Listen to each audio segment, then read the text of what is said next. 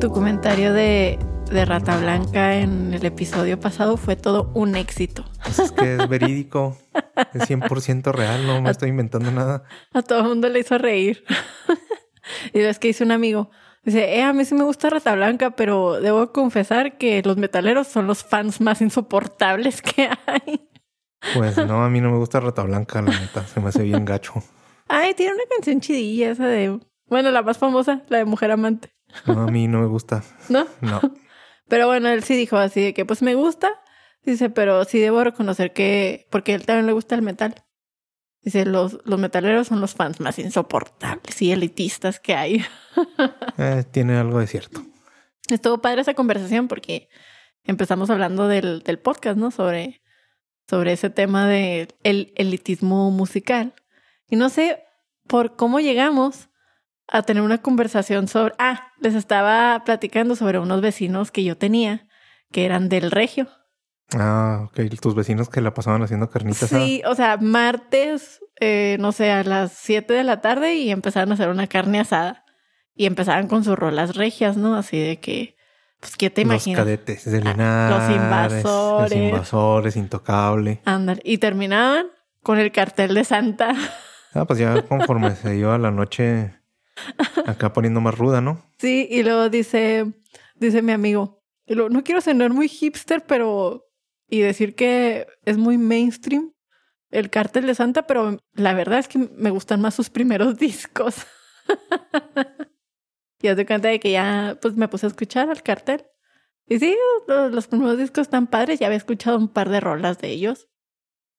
Pero te cuenta que hay una rola que habla, ya ves que el vato ese del cártel estuvo en la cárcel. Ajá, que es así como malandrón. Sí, pues que sí es bien pinche cholo.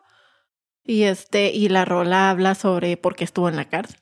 Ah, ok. Que al, al, parecer, este, o sea, todo lo describe en la rola, que no me acuerdo cómo se llama la canción, pero describe así de que, pues llegaba un amigo a decirle que un vato, pues le quiere cantar un tiro, ¿no? Entonces, el, este, y que lo estaba esperando en tal parte. Entonces, pues va con su, con su pistola, trae una pistola, va porque, pues, este, lo quiere asustar y dice que dispara pero al, al piso.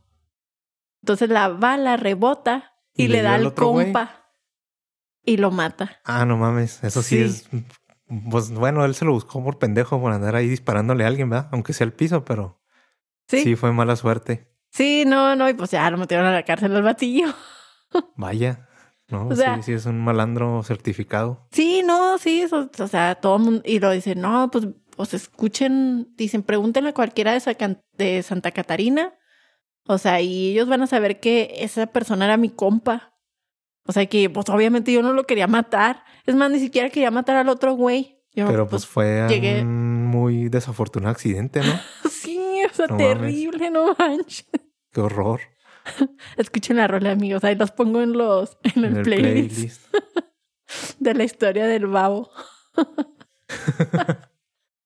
Pero está padre, mira, porque te, tenemos conversaciones con amigos sobre el podcast. Ya se está volviendo muy meta esto. No, y este, y nos dan información. O sea, yo no sabía eso del cartel de Santa, ¿no? No, ni yo. No estaba enterado de, de ese desmadre de esos güeyes. Sabía que, que estaba, que había estado en la cárcel. Sí, y que por homicidio. malandro y así, pero Ajá. no, no mames, no sabía eso de que sí había matado a alguien. Sí, a su compa. A su compa. No mames, no. Y que no fue intencional, no me chingues. Sí, que, pues qué triste, qué gacho para él, la neta.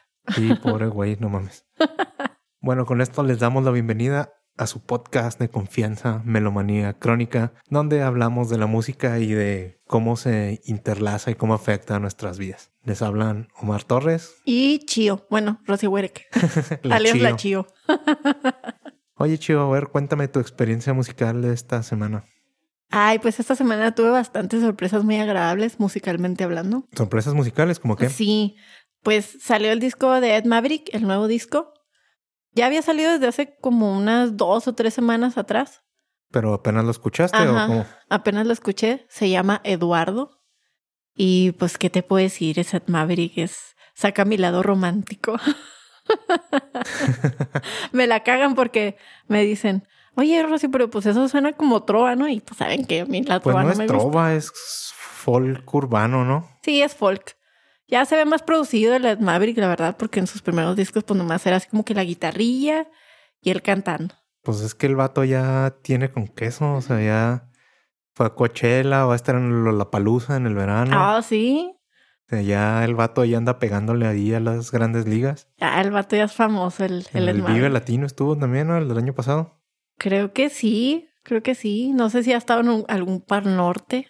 No Ahí sé, no pero o sea, yo sé que estuvo en el Vive.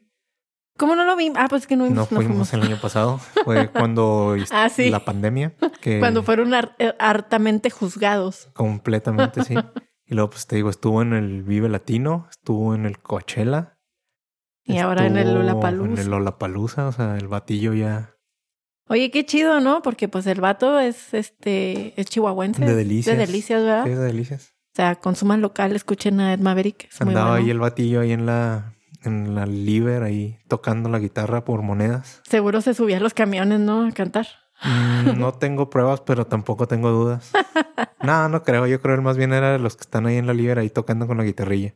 Órale, fíjate. En peligro lo vi alguna vez, fíjate. O sea, eh, lo pienso. Yo no recuerdo cuándo lo conocí, pero... Porque me acuerdo pues, que vas, ibas a la Liber y había ahí músicos ahí Sí. cantando. Entonces te digo, a lo mejor en peligro alguna vez ahí Hasta le dimos dinero, ¿no? iba pasando ahí y estaba tocando y yo ni sabía quién era.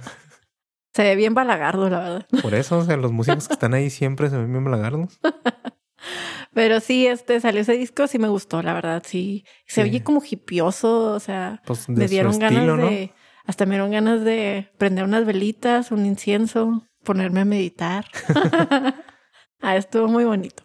Esa fue mi experiencia musical. Pues qué chido. Y otro que tuve fue que eh, Muse sacó como un álbum de 20 aniversario de, la can- Oh. de una canción que se llama Citizen Eraser. Ah, sí, sí, sé eso cuál es. Esa, haz de cuenta de que pues sacó nada más como un, un EP. Este, donde viene esa canción re- remasterizada. Yo, la verdad, me puse a analizarla. La- nos pusimos a analizarla, mi hermano y yo, porque nos gusta Muse. Bueno, mi hermano a lo mejor ya no tanto. Este, y pues no hay muchos cambios de la versión anterior a la, a la nueva.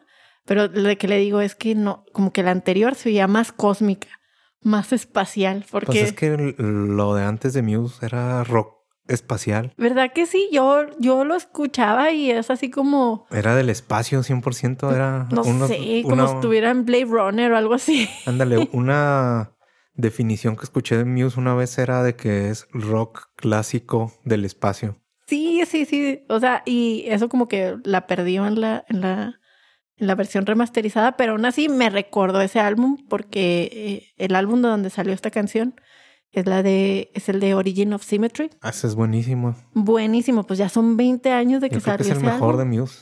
A mí es mi favorito. Ese y muy abajito está The Resistance. Puede ser, pero sí, a mí se me hace más chido el Origins of Symmetry. Sí, no, a la- lo volví a escuchar todito. Dije, bueno, ya escuché la de Citizen Eraser, voy a escucharlo todo.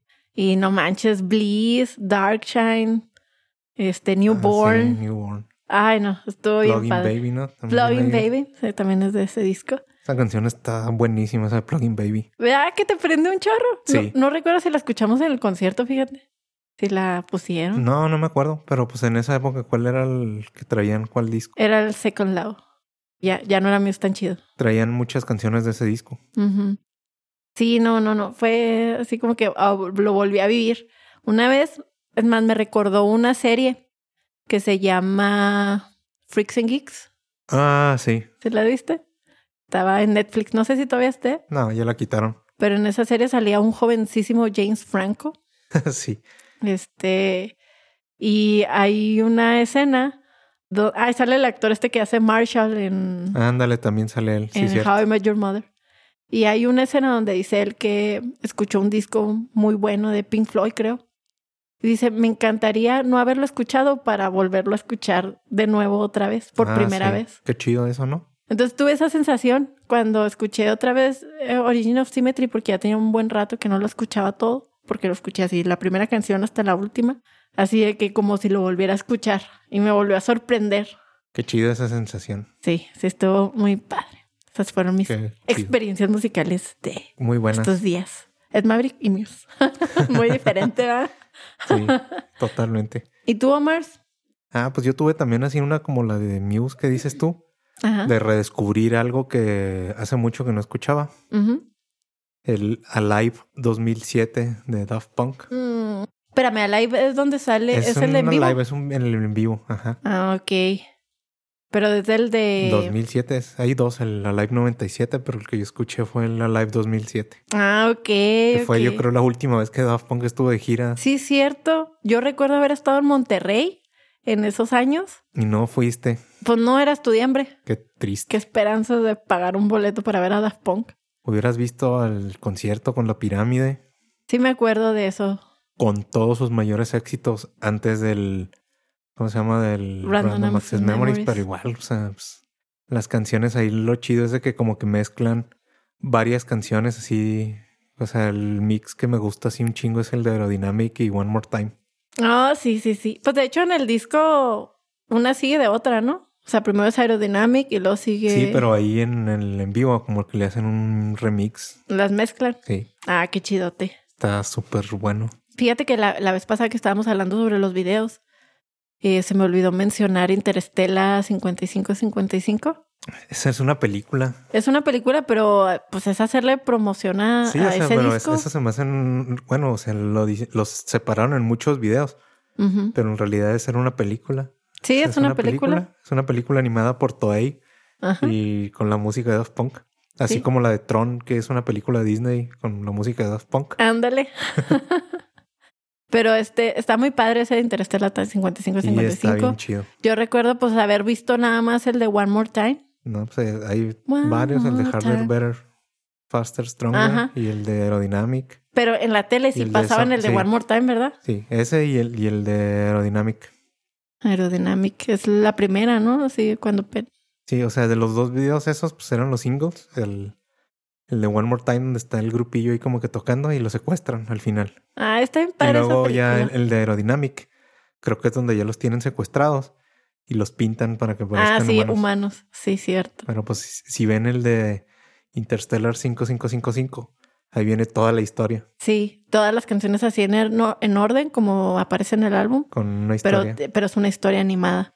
Y ah, la de Digital Love también está bien y bonita. la de Something About Us. Ay, sí, me encanta. Esa canción es de mis favoritas de, de Daft Punk, Something About Us.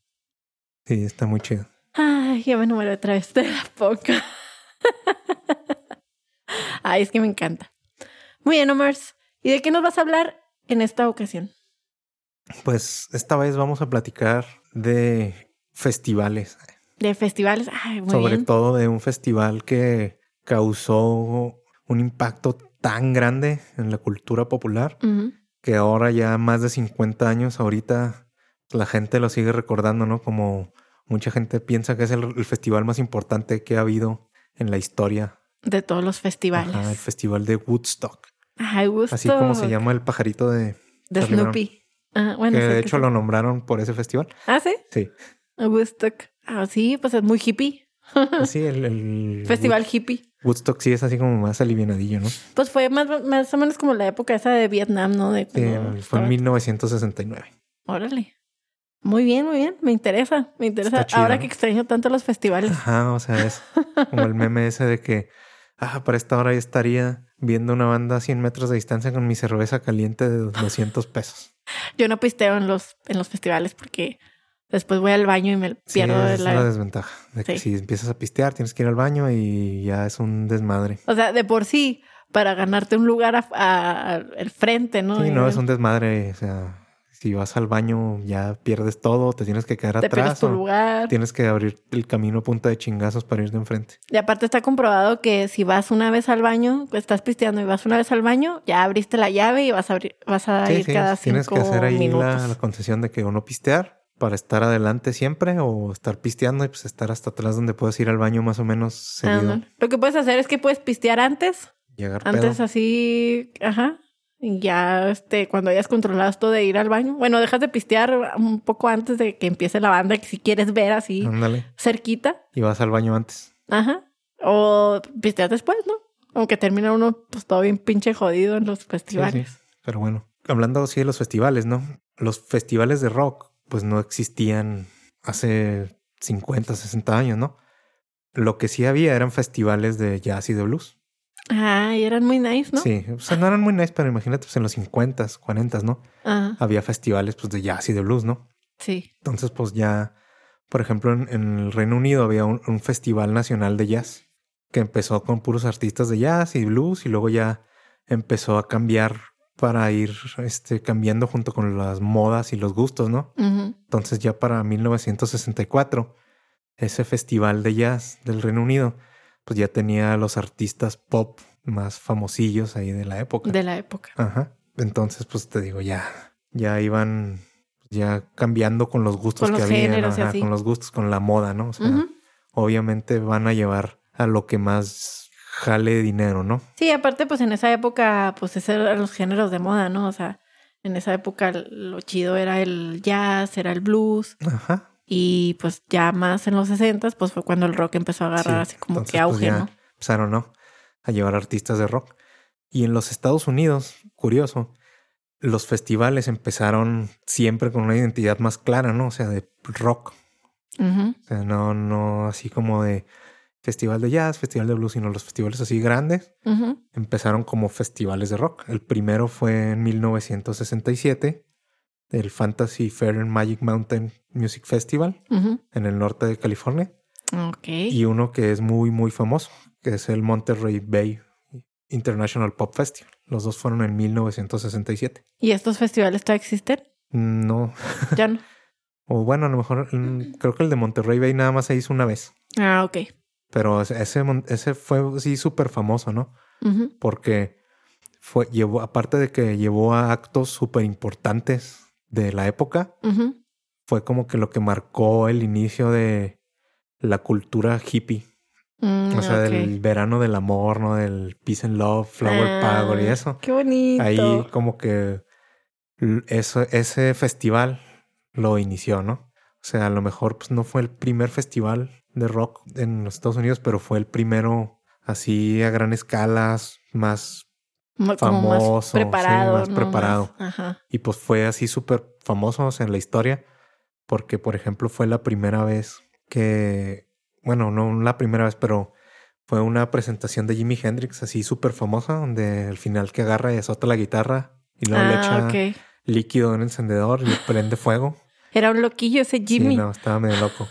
y luego, pues de un- también donde los de The Who, que el Pete Townsend agarra su guitarra, le empieza a destruir y empieza a pegarle a los amplificadores hasta que la hace pedacitos. O sea, de ahí salió el cliché de destruir las guitarras en los conciertos. Sí, de ellos. Y luego, pues fue la primera vez que Janis Joplin se presentaba así ante una audiencia masiva. Y era súper famosa ella, ¿no? Y no, o sea, para ese punto fue cuando así el boom, ¿no? Sí, se ve súper hippie todo. No, eso, Janis Joplin es así, o sea, La reina o sea, hi- o sea, hippie. Janis Joplin y Jimi Hendrix, no sé si a quién te puedas imaginar más hippie que ellos. Bueno, sí, a los de, de Mamas en de Papas, pero De mamás en de papas son los de California Dreaming, sí, ¿verdad? o sea, ¿quién te puedes imaginar más hippie? Pues no hay muchos, pero Sí, ellos. Ah, claro, Charles Manson. ese no era hippie, ese era una cosa rara, un líder de un culto culero. Pero tenía muchos hippies siguiéndolo. Sí, algo así. Entonces, Oye, pues de hecho, me acordé. Ahorita que dices de este Jimi Hendrix, ¿no? De que la, la otra vez hablábamos de, pues, del MTV, ¿no? Y de que tenían ciertos problemas de racismo. Que porque no pasaban videos de gente negra, ¿no? ajá. Y es que los negros no tocan rock. O sea, pero Jimmy Jimmy, yo creo que es un ícono del, del rock, ¿no? es o sea, el es ícono el del rock. ícono. O sea, de la música del rock de guitarra es, Jimi Jimi. Hendrix. A lo mejor no fue el más virtuoso ni nada, que sí lo era, pero Jimi Hendrix, Es un ícono. Es- o sea, él en, en- te digo, en eso no era, a lo mejor no era el más virtuoso, porque de que era virtuoso lo era, pero él inspiró a todas las guitarristas que vinieron después de él. O sea, hay un cambio de la guitarra entre el antes de Jimi Hendrix y el después. Es el role model para los Sí, o sea, guitarristas. definitivamente. Ajá. antes los guitarristas se comportaban, tocaban, sonaban de cierta manera. Llegó Jimmy y de ahí, pues ya. Y lo, se me hace bien, bien todo. padre este lo de esta, esta Janis, porque pues es mujer, ¿no? En, Y pues no hay muchas mujeres en esta escena de, Del del, rock. rock.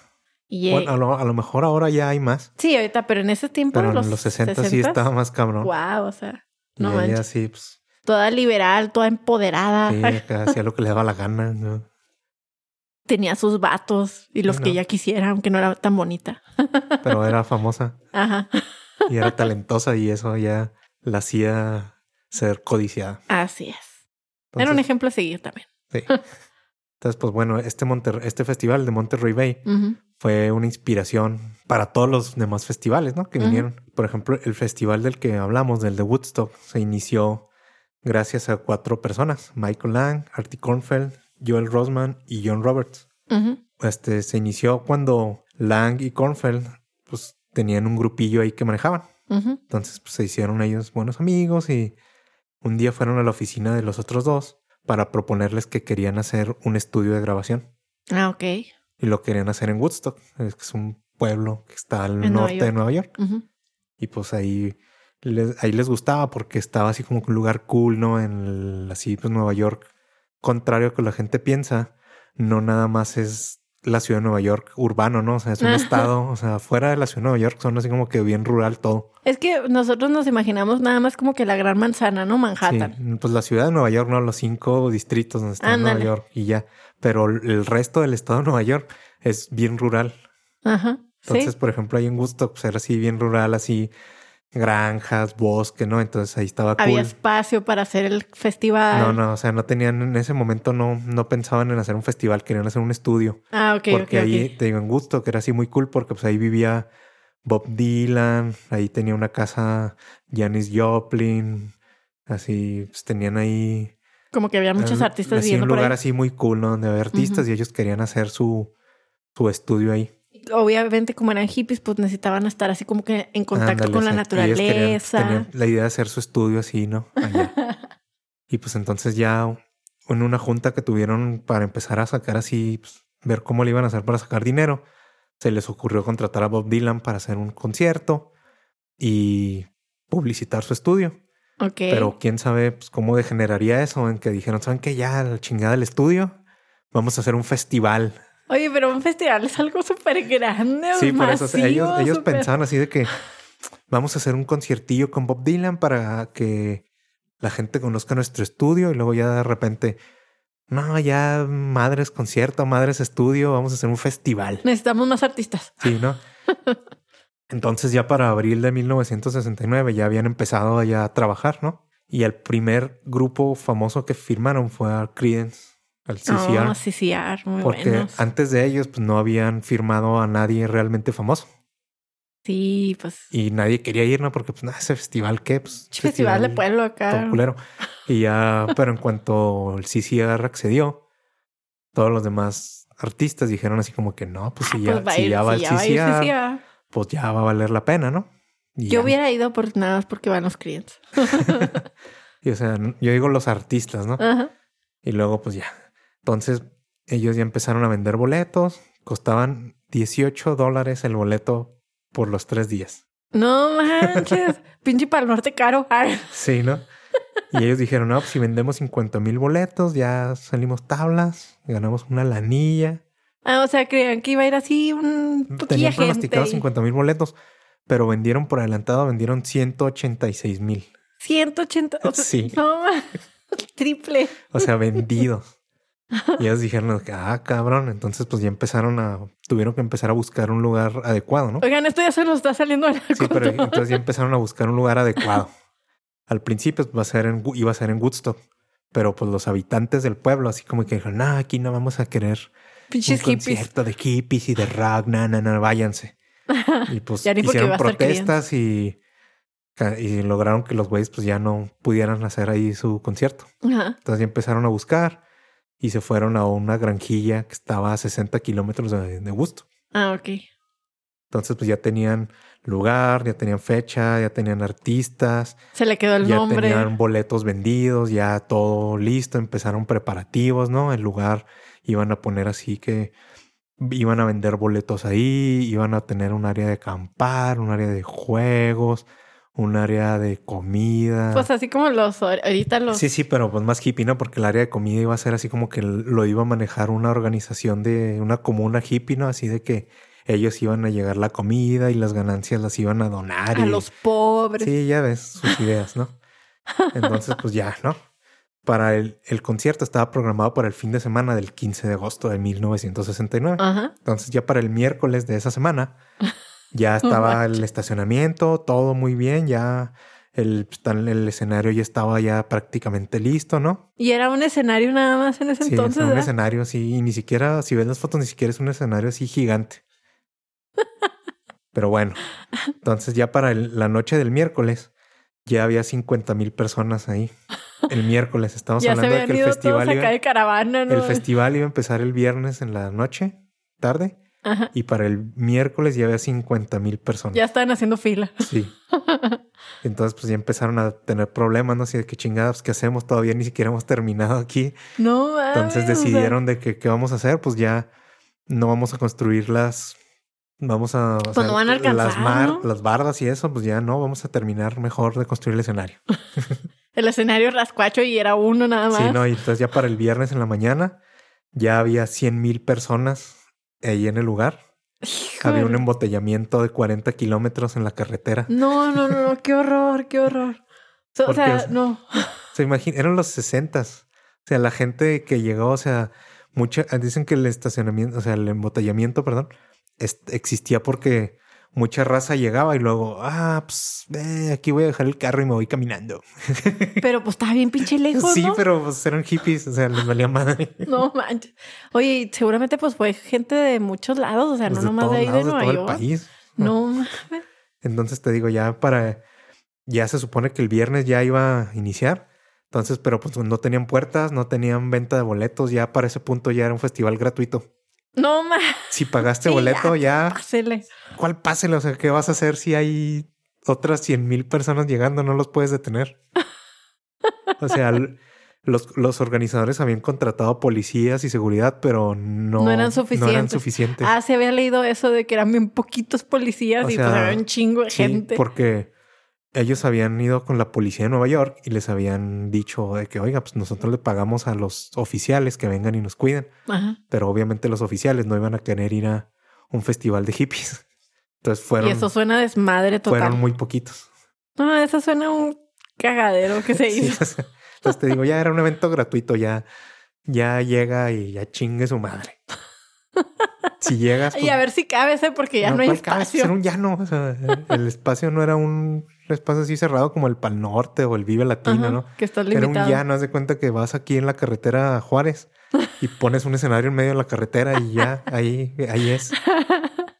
Y, idealmente iban a poner bardas y así, pero no pusieron nada. no tuvieron tiempo. Se les llegó un chingo de gente. O sea, lo que tenían planeado de un festival de 50 mil personas. Ya para ese punto había más de 100 mil. Sí, se les triplicó. Pero espérate, aún no hay más. o sea, ya el, el, el festival ya oficialmente iba a empezar en la tarde del viernes.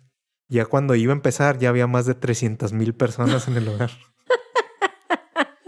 O sea, hay una foto bien famosa de un helicóptero, así que se ve un mar inmenso de gente y luego el escenario así chiquito, chiquito. O sea, pero bueno, pues ellos tenían así torres de sonido un chingo y que le metieron mucha ingeniería y mucho billete. Al menos, o sea, estaban bien preparados en eso. Sí. o sea, y luego, no manches, ya imagino el estrés de los vatos. sí, no, o sea, pero eh, luego deja tú el viernes, aparentemente empezó a llover, entonces como que no sabían, pues sal tú, ¿no? ¿Qué hacemos? Y ya hasta que ya a las mil subieron a Richie Havens, que era un músico de blues. Ok. Y ya él empezó, se aventó, tocó y pues ya salieron los otros artistillas, ¿no? Todo el mundo muy contento. Al final la que cerró el día era la cantante Joan Baez. Ok. Que ella tocó con seis meses de embarazo. No, pero hippie seguramente la vieja. Tocando ahí, ¿no? que súper cool, ¿no? Todo pedo. Y pues ya cerró el, el, el primer día. Ya para el sábado se levantaron y aparentemente los primeros anuncios que hubo era de que por favor recogieran su basura.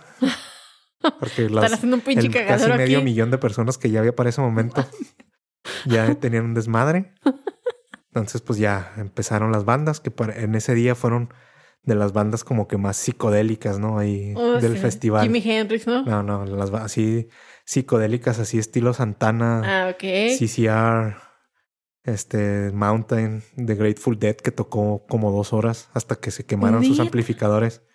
O sea, pero qué chido los artistas que se acoplen para eso, ¿no? Pues sí, o sea, ya para ese punto ya era como ya vamos a ver qué pedo, porque aparentemente muchos artistas así como que estaban ahí de que "Ah, ya toca ah, ahorita y ya se convirtió en un chorro de problemas. Ah, hombre, ya. y- Por es más ejemplo, para calmarlos. Los, o sea, el, el, el sábado que iban a tocar pues, hubo muchos problemas y se empezó a retrasar, ¿no? Ajá.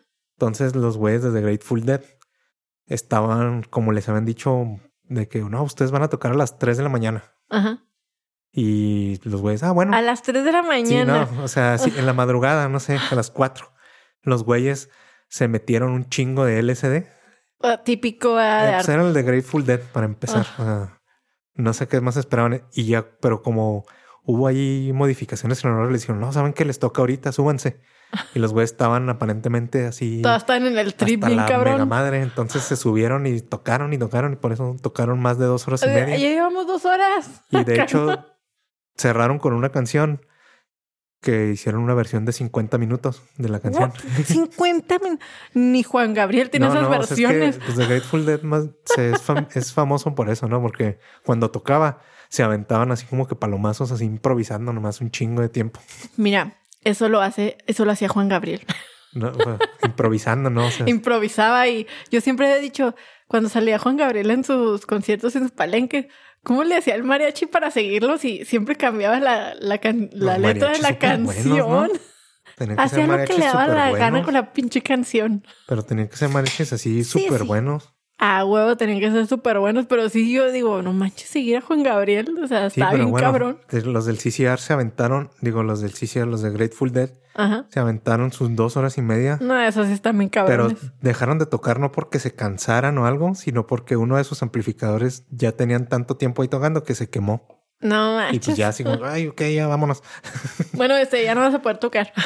Te digo ya. Pero eran las 4 de la mañana. Sí, no, o sea, The Who tocó a las 5 de la mañana. What the fuck? O sea, Sí, no cierto, mames. tocó a medianoche. O sea, eh, ahorita Janis Joplin tocó también en la madrugada. O sea, el, de hecho, el que cerró ese día fue Jefferson Airplane y cerró de 8 a 9 y media de la mañana ¿Qué del pedo? O sea, ahorita sucede eso en los festivales ni de pedo, ¿verdad? Creo que no. Bueno, no, aquí no, porque aquí pues No, aquí no, pero en tienen que otros. cerrar.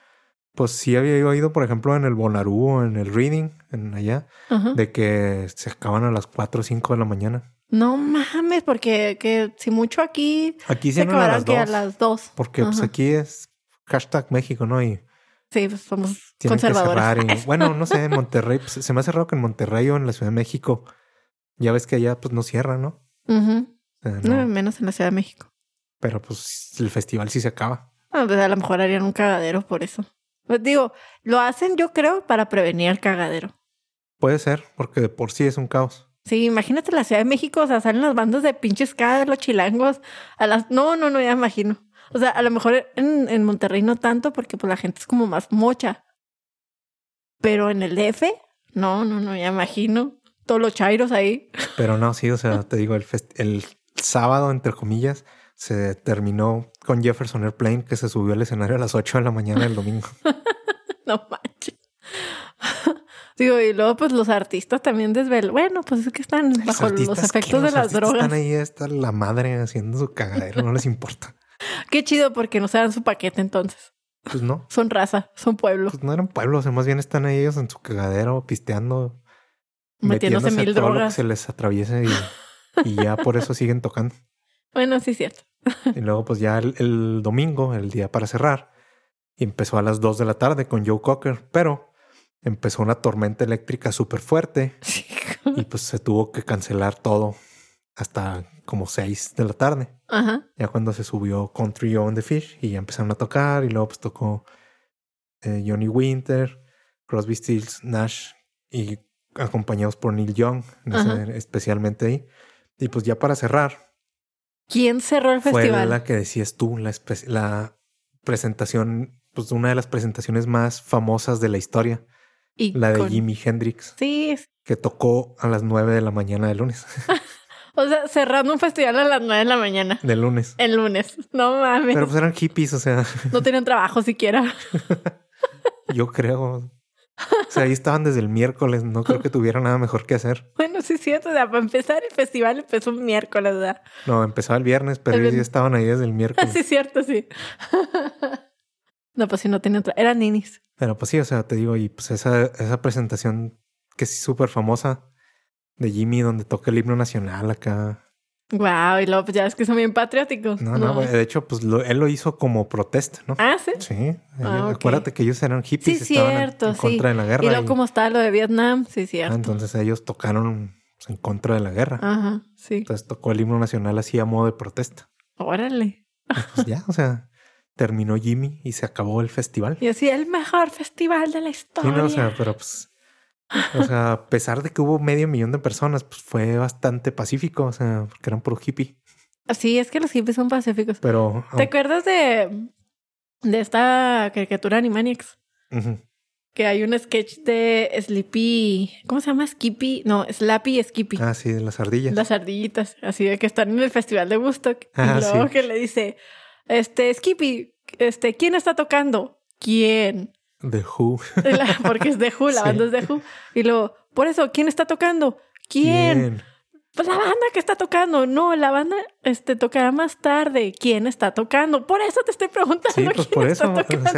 porque había una banda que se llama The Band. The Band. Que tocó ahí y pues tocó The Who. Y luego algo así mencionan de, de Yes. Y luego, Yes. Y luego, sí, pero Yes no vino a este festival. ¿Yes? sí, porque. Ah, ah, ah, dice, dice Slappy la banda se llama Yes. Y lo, pero ¿quién está tocando? ¿Quién? Y lo, por eso la banda. Y lo, ya te lo dije, tía. ¿Quién está tocando? y así, o sea, todo el, todo el capítulo es preguntarle quién está pues, tocando y, él y él contestándole quién. Sí, es un sketch famosillo. Ay, me encanta ese. me cago de la risa. Te digo, a pesar de que fue tan pacífico, hubo un par de muertes. No mames, o sea. o sea, no fueron por desmadre, ¿no? Fueron una muerte de una persona de que se pues, era diabético y le dio un coma porque no tenía insulina. Y pues allá andaba en el desmadre. Y un güey que se quedó dormido en un campo y lo atropelló un tractor. No mames. y a uno se le reventó la vesícula y pues. No, no, nomás hubo dos muertes. pero hubo así de que problemas, sobre todo con los artistas, ¿no? Porque muchos de los artistas tenían conciertos ese otro fin de semana.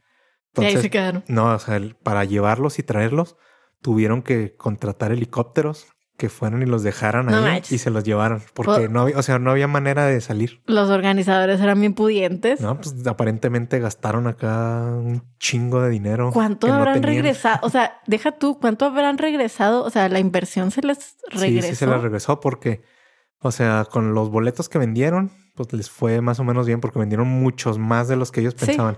Y además, de donde sacaron un chingo de dinero fue de la venta de los derechos para hacer un documental ajá, y para el disco, para el álbum y ah, para el, un documental de Woodstock que existe. Órale. Y entonces hay un disco también de ese. Ajá. Oh. Entonces, de eso fue donde recuperaron su inversión mucho más, ¿no? Oye, también hay una leyenda de que hubieron dos nacimientos en él. Sí, también dicen que sí, pero no están confirmados. y luego... Me imagino que ahí deben de haber concebido a un chingo de niños. Ah, Simón, ya son hippies. Pero que nacieran, pues quién sabe. Dicen que... Hubo una super orgy pornoparia ahí. De medio millón de personas. Oye, y lo... Ya ves que decías que pues el, lo primero que estaban planeando era un concierto de Bob Dylan.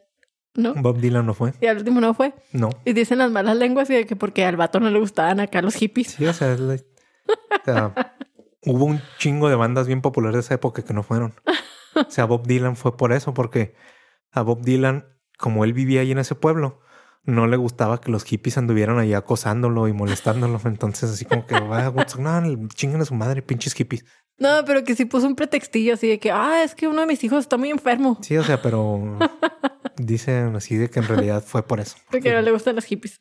Porque no le gustaba que lo estuvieran hostigando y no, la chingada me voy. Bueno, entonces, como te decía, pues el Bob Dylan odiaba a los hippies y no quiso ir. Guácala hippies, hippies roñosos, ni se bañan. Pues él no sabía Yo creo que nadie en realidad sabía la magnitud del festival.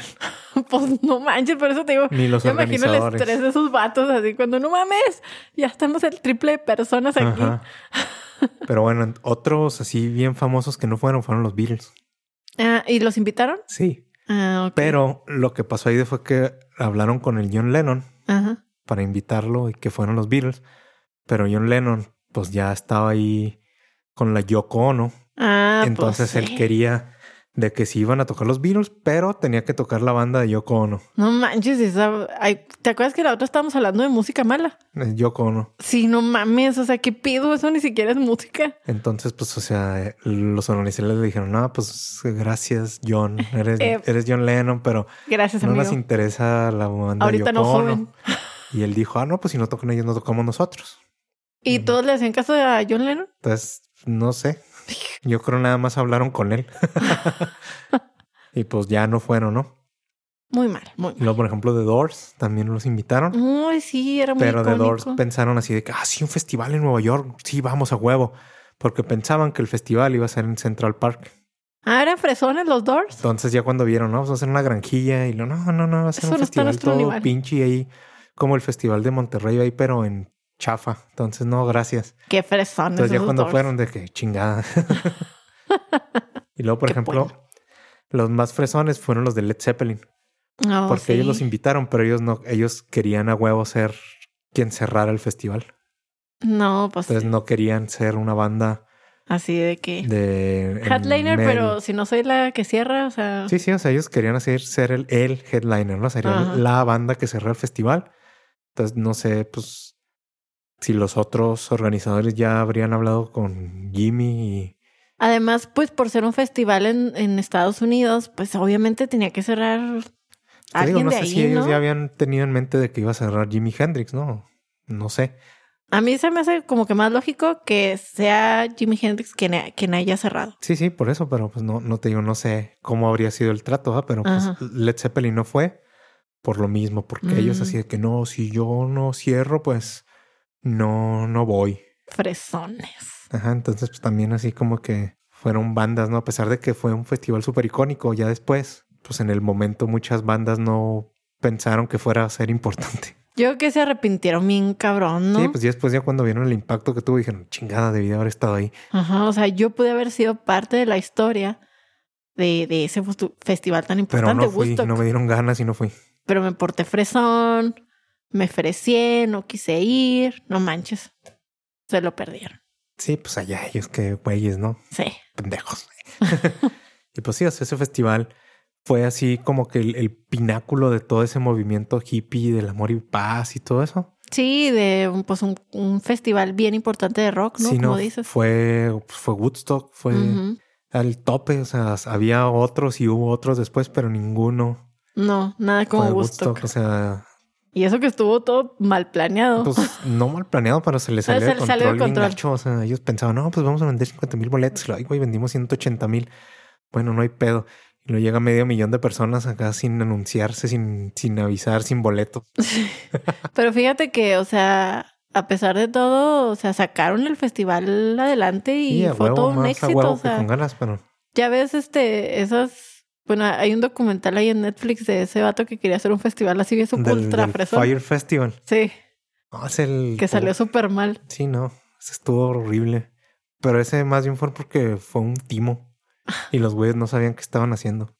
Pero, pues sí, o sea, te digo, al menos ellos tuvieron la inteligencia de, de llevar a cabo el festival a pesar No, de o que sea, salió de los- super Los control. güeyes de Woodstock, pues ellos se salió de control ya en el momento, porque ellos ya tenían a las bandas contratadas y ya. Esto no tenía nada, ¿verdad? no, los, los del Fire Festival fueron así como que "Eh, vamos a hacer un festival bien chingón y vamos a en una isla en las Bahamas con unas carpas de ultralujo, Y comida gourmet, con influencers y bandas súper chingonas y al final no tenían nada porque se robaron todo el dinero.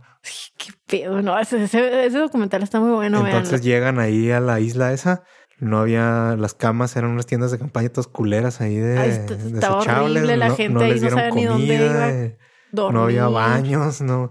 Los ten- se supone que iban a haber actividades donde iban a regalar dinero en efectivo y oro y joyas y no sé qué mamadas. No No, había ni pedo. había nada. Y era un festival súper carísimo, ¿eh? Sí, así de que costaba miles de dólares. Y hasta te, lleva- te llegaba como una invitación o algo así Ajá, para ese festival. Costaban así miles de dólares. Y No, se los estafaron. Y en Woodstock, 18 dólares la entrada. Sí, no, pero o sea, te digo, último el- gratis. El, problema de, de Woodstock fue que salió de control cuando llegó un chingo de gente.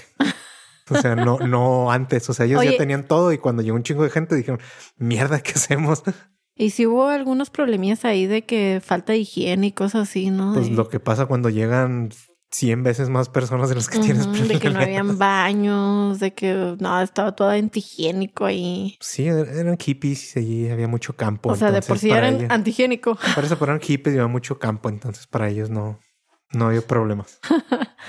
Sí, estaba medio eh, asquerecillo. Sí, ¿no? Pero hablando de problemas, ¿no? O sea, hubo otras este, ediciones de Woodstock, así como que vamos, ah, hicimos el Woodstock, vamos a hacer el Woodstock 20 años y así, ¿no? Eh, Yo recuerdo alguna edición de... Entonces hubo dos que fueron particularmente famosos, en el 94 y en el 99. Yo recuerdo la del 99. La del 94 pues fue, hubo también así como medio millón de personas, pero pues ya estaba más organizado, ¿no? ¿Y fue en el mismo lugar o ahora sí fue en más o menos cerca, no Ah, en el mismo lugar, pero por ahí en la área, Ah, en el área general. Ya simplemente se les quedó el nombre, ¿no? Sí, porque Ajá. era el- pues, ahí cerca de, De Woodstock. de Woodstock, pero no en Woodstock. Mm, Ok. Entonces, pero ya ahí fueron, pues ahí Bob Dylan fue el headliner Ahí sí fue.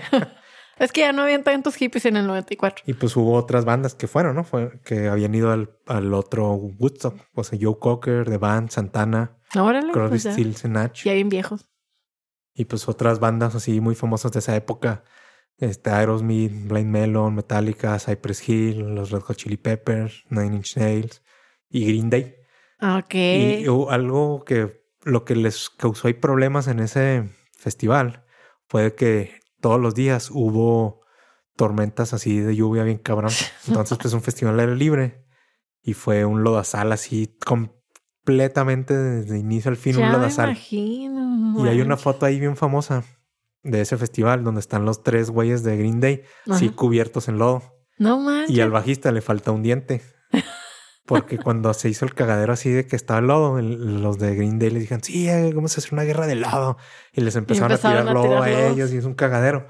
Y uno de los de seguridad confundió al bajista con un fan que se le subió al escenario. Y Y, lo fue y lo madrió y No le tiró un diente. Entonces Pero es que ¿cómo se les ocurre decir eso? ah? es una foto bien famosilla ahí. Luego la ponemos en el Insta. Ándale. Porque está bien chido. Están los tres güeyes así bien chavitos. Sí, en el 94, Oh, imagínate. Cuando traían el de Duki. Qué, qué famosa la Basket Case, ¿no? Ajá, el famosa. disco es el de Duki. Sí, los güeyes así de pies a cabeza todos enladados y luego ir sonriendo y sin un diente. Sin un diente. Pero, o sea, fuera de eso, pues estuvo... El, el festival fue un éxito, entre comillas, ¿no? Porque ya ellos pensaban de que iba a haber un chingo de gente y pues ya tenían todo más planeado. Ok, sí. Pues ya no hubo tantos problemas. Ya estaba más planeado, como dices, ¿no? Sí. Ya no. O sea, lo malo ahí fue pues el clima fue lo que no les ayudó. Pero fuera de eso, tuvo más o menos planeado. En cambio, el de 1999, Ese sí me acuerdo. Ese el sí 30 recuerdo. aniversario, ese fue un súper desmadre.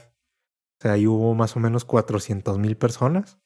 Pero el pedo ahí fue de que ese concierto ya era mucho más corporativo.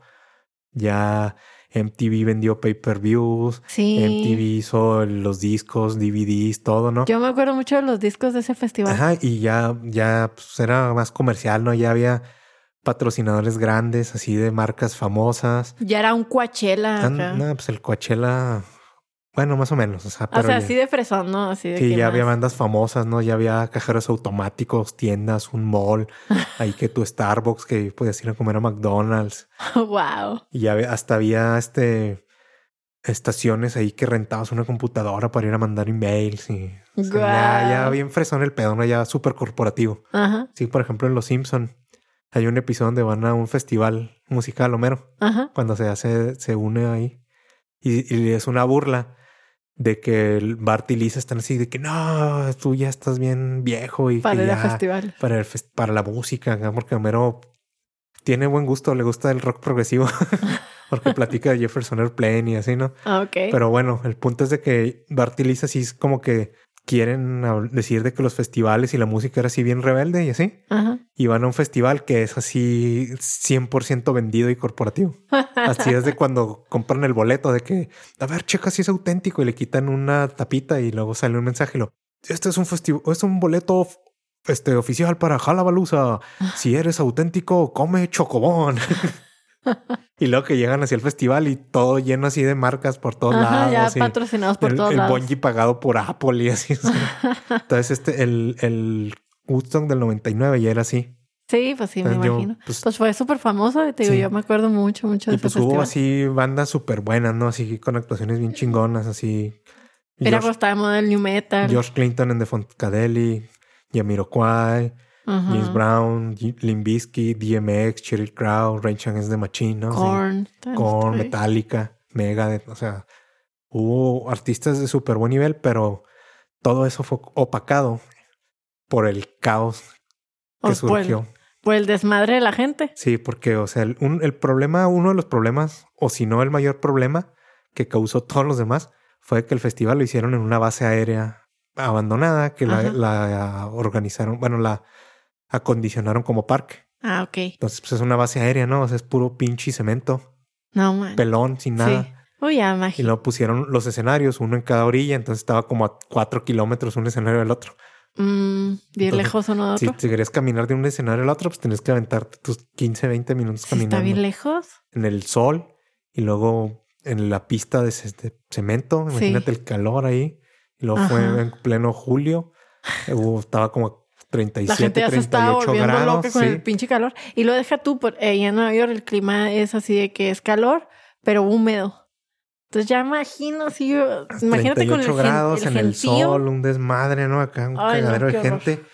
Y luego, o sea, no había suficiente para las áreas de acampar, pues tampoco había espacios así como con pasto y así. Ah, ok, no Entonces, había la, muchas la áreas gente verdes. tuvo que poner ahí sus carpas en el cemento, caliente, bien culero. Qué asco. Y luego, como volvemos al primer punto, ¿no? Era un festival ya más corporativo. Entonces no te dejaban meter tu comida, ni tu agua, ni nada. Todo tienes que comprar ahí. Y aparentemente era carísimo. Sí, de que- Ahí. estaba en el 99, estamos hablando de que un burrito les costaba 6 dólares, una botella de agua 4, Sí, pues sí. una, una cerveza Era como, 10. como cuando vas a, no sé, a un estadio de, algún Sí, sí, o deporte, sea, ¿no? Que todo es carísimo, así ha de ser. O sea, no, era carísimo. Entonces, pues la gente se empezó acá sin agua.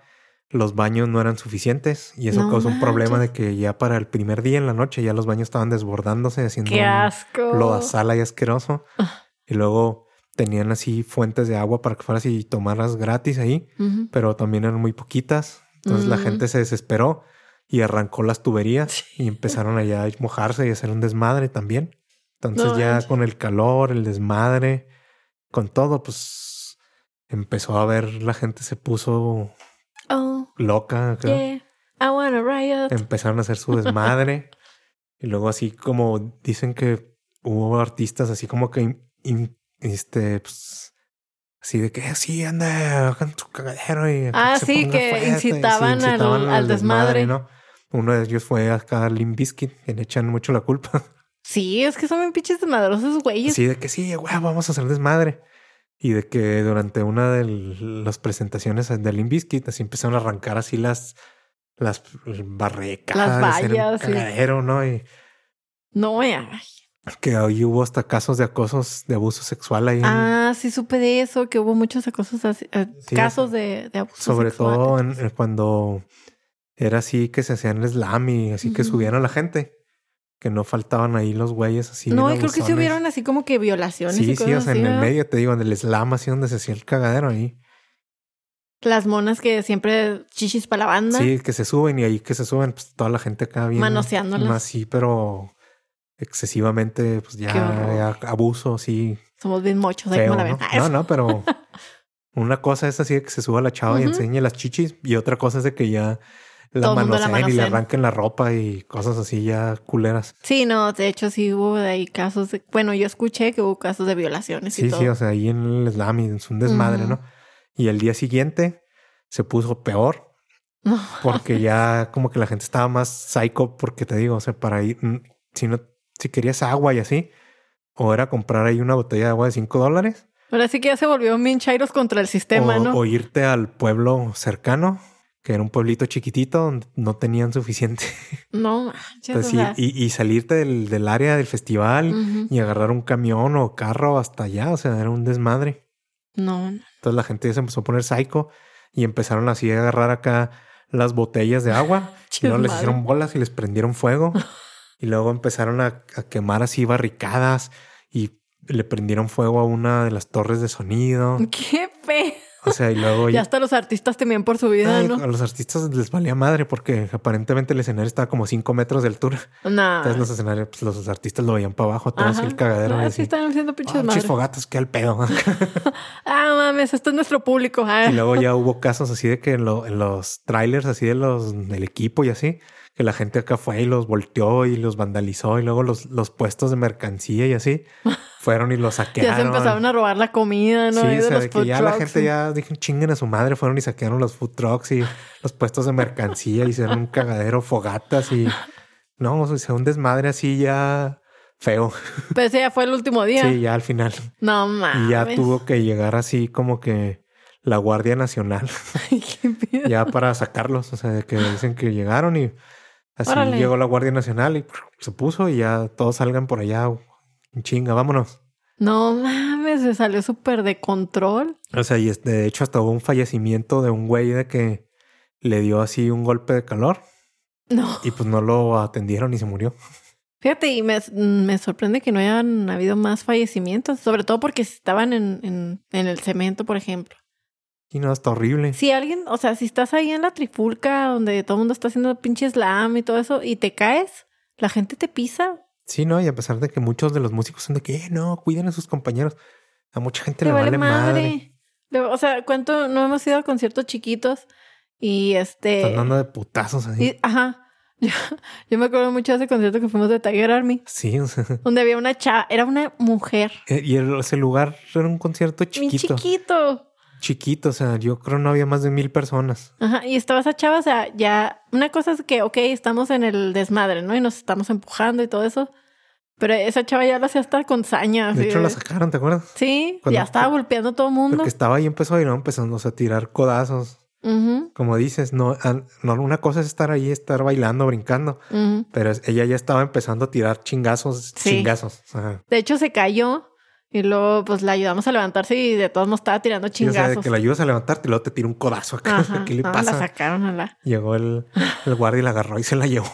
Ah, entonces, pues, ¿cuánta gente no hay así? O sea, y en un concierto donde hay casi medio millón de personas. ajá, donde hasta el mismo artista te está incitando. Sí, órale, hagan un cagadero, un desmadre, uh, quiero verlos. Y luego la gente se pone choque y prende fuego a todo lo que haya. Sí, yo creo que sí hubo heridos y toda la Heridos cosa. ahí. haber habido un putero, pero un muerto sí, porque te digo, le dio un golpe de calor al vato.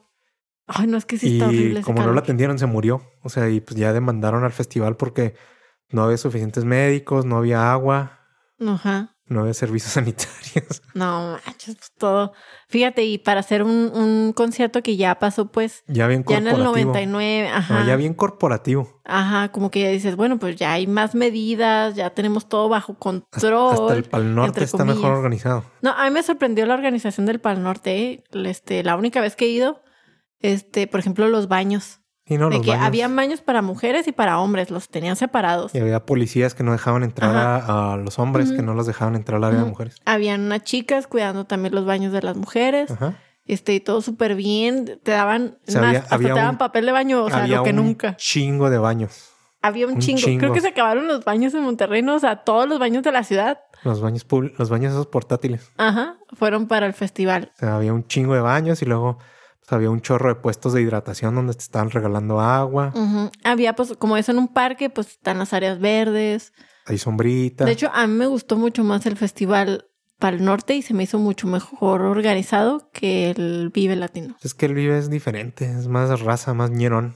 Y aunque sea más raza, pues tiene más años, ¿no? Dir- Dirías, no. pues tiene más años, debería Es que, estar bueno, es mejor que el, organizado. el lugar a mí se me hace que no se presta tanto. Como que está muy chiquito y va mucha gente. O sea, y es un autódromo, es lo que decíamos del, del, del Woodstock 99, de que es un área donde no es un área verde. Ajá. O sea, el área el escenario principal del Viva Latino es el Foro Sol sí. y es un foro de pavimento. Sí, no, está horrible. De, o sea, y, de, de y hay pasillos negro. para entrar. O sea, no, no es un área abierta, hay pasillos para entrar. Entonces toda la gente está amontonada así horriblemente. lo peor, ¿no? O sea, a lo mejor lo- la ventaja de ahí es de que en la Ciudad de México no el, el clima es más templado. Ajá, esa es la Pero si ventaja. fuera, no sé, en Monterrey, en un área así donde está toda la gente en un área de, de, pues, de pavimento, de... No, no, no. Te mueres, o sea, eso Sí. se súper calienta bien culero. Ajá, porque aparte pues en Monterrey siempre hace calor, o sea... Y luego tampoco, por ejemplo, en el, en el Vive, los baños están muy alejados de los escenarios. Y ahí sí son mixtos. Son- o sea, hay nomás un chingo de yonis.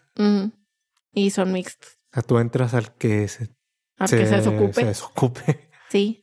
No, sí, la verdad es que sí es muy importante la planeación de los La festivales. organización y la ejecución. Sí, sí, sí, totalmente, porque es cuando dices, ok, sí me dan ganas de volver a este festival. Sí, ¿no? O sea, yo podría decir, ok, mm, me la pasé muy bien en el Vive Latino, nos la pasamos muy padre. Fueron muy buenos artistas en aquella ocasión que fuimos, pero si yo me pongo a comparar el festival, pues yo prefiero mil veces el Pal Norte. O sea, a mí se me hace más chido el Pero lugar. está más el lugar. No, el lugar donde es. O sea, porque pues, es un parque. Ajá, es un O sea, parque. el todo es, por ejemplo, es zacate. Pero para que no desmadren el zacate o algo, no sé. Ponen así como una, Como lonas. una telita Ah, en áreas. En unas áreas sí, en unas no. No estás ahí para el pasto. Sí, y aparte como que también en el Pal Norte noté que hay como más diversidad. Hay muchas cosas que hacer más que en el Pal Norte. Sí, en el Pal Hasta Norte, tiene sí. su área de, de jueguitos, de de, jueguitos. maquinitas, Ajá, tiene que una su- feria. su- anda en la feria, está súper padre. Incluso hay un bar de música norteña adentro del festival. Unas maquinitas. Los food trucks y los festivales que se han organizado aquí en las ciudades más locales, en Chihuahua, pues también han estado bien organizados. O Sí, sea, pues son- o sea, para empezar pues, son más chicos. ajá, Entonces son más eso es- chicos. Es, eso los ayuda a que estén mejor organizados. Y, y allá en Juárez también se eh, yo he ido al festival este de Supremo, creo que se llama en Juárez. Este también bien organizado porque es en el Chamizal, es un parque. Entonces el, el hecho de que sea en un parque, la neta sí ayuda bien cabrón. Bien cabrón. Y sobre todo pues Juárez, que es una zona tan Sí, ¿no? calurosa. Que no te dé calor porque pues como quiera hay pastito tierra y, no se calienta tan feo como el pavimento o el cemento. Y también está muy bien organizado. Muy, muy bien. Entonces eso es importante en un festival, que esté bien organizado. porque De- luego les pasa ahí de que lo que en los Woodstocks. Que, Y luego, pues también depende de las bandas que vayan, ¿no? O sea, no, no, o sea, pues, por ejemplo, en esos de los Woodstock fueron bandas así súper legendarias, súper buenas, ¿no? Pero pues hubo tanto problema que a lo mejor y luego las mismas bandas incitando al Sí, no, o sea, por ejemplo, en esa del desorden. 99, f- o sea, había artistas tan buenos, pero tuvo tantos problemas el festival que quedó en un segundo plano la, la música y se hizo más infame por todo el desmadre que hubo. Pero, ¿tú crees que tenga que ver la música también en si el festival se lleva bien a cabo? porque hay, hay otros festivales de metal o algo así y la raza se comporta un poquito más. Ok. Porque yo pensaría, a lo mejor en un festival donde la música suele ser más, Más agresiva. agresiva, eh, los fans son más agresivos. Nah, o sea, sí se comportan. El pedo es de que cuando se empiezan a poner feas las cosas y no tienes agua, no tienes comida, Ándale, sí. se Sí, empieza cierto. a poner feo el ambiente, las bandas cada están incitando la violencia. Sí, yo pensaría eso de que, por ejemplo, y sobre todo en el lugar donde estés. Eh, yo pensaría, por ejemplo, en un Vive, eh, donde allá en zona centro, pues la gente es más. No se deja la gente. del- agresiva. ajá, la, la gente del centro no se deja. Ellos luego lo hacen su. Si están en desacuerdo, hacen su manifestación y todo eso.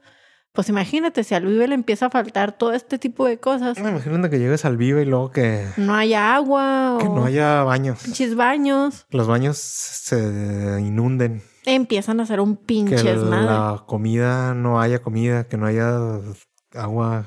Oye, lo bueno que cuando salió Morris y quitó toda la carne, no se pusieron agresivos. Porque no nomás quitó la carne un rato. Ya cuando se quitó Morris y de repente abrieron todos los locales otra vez.